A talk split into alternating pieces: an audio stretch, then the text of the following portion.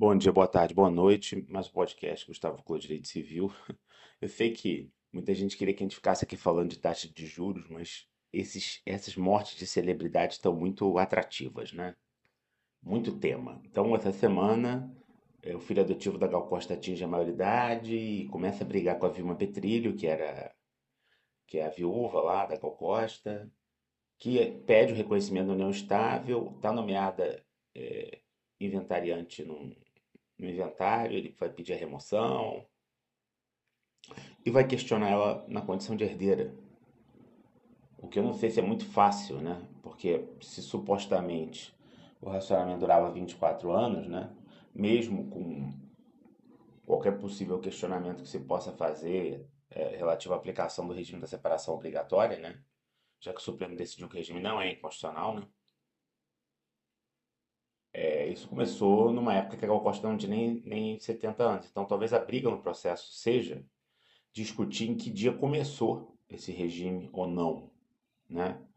Como eu já vi em vários processos, o debate não é se tem união estável, mas que dia que ela começou. Ela começou há dois anos atrás ou há 20 anos atrás. Isso faz toda a diferença do ponto de vista da análise é, é, do regime jurídico aplicável, do patrimônio ao qual ela teria direito a uma ameação, faz muita diferença, né? E agora, outro detalhe muito curioso é que ele, esse filho da Gal Costa eh, esteve sob o cuidado, sobre, sob a guarda da Vilma Petrini enquanto era menor, visto que a Gal Costa faleceu, né?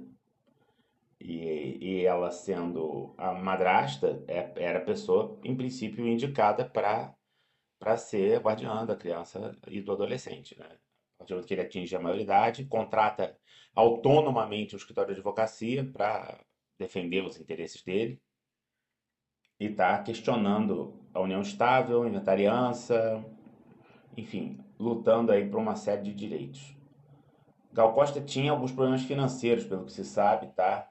Mas enfim, é um, uma massa aí de direitos autorais, direitos conexo, fonograma, que gera dinheiro para frente, né? Assim, não tem como dizer que, que não vai gerar dinheiro mais, mais um tempo, e aí essa é mais uma das brigas é, que a gente vai ter aí em torno dessa, dessa massa lucrativa de direitos autorais que acaba não sendo boa, né? É, um caso, por exemplo, que eu acho muito, muito emblemático, a banda de rock mais importante dos últimos 40 anos no Brasil, que é a Legião Urbana, por conta de uma briga de ex-integrante com o filho do Renato Russo, ele está desaparecendo, né? Não toca em lugar nenhum, ninguém fala, é um assunto assim meio, meio é, o, a importância do trabalho da banda e do Renato Russo vai desaparecendo na medida em que não existe exposição, não existe exposição porque existe litígio, né? No litígio todos perdem, no acordo todo mundo consegue eficiência. Espero aí que a família aí consiga da Gal Costa encontrar alguma paz, alguma tranquilidade. Mas eu achei que valia a pena comentar todo esse contexto aí desse inventário que é bem litigioso, o inventário corre em segredo de justiça, não sei nem como é que a imprensa fica sabendo o que, que os caras estão fazendo.